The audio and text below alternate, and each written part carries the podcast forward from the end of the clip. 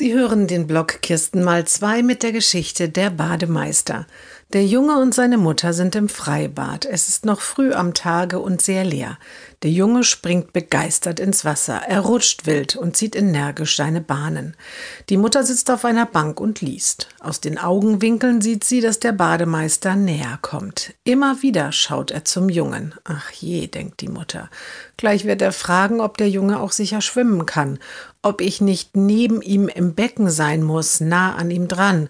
Schließlich bin ich ja auch seine kostenfreie Begleitperson. Vielleicht verbietet er ihm auch das Rutschen.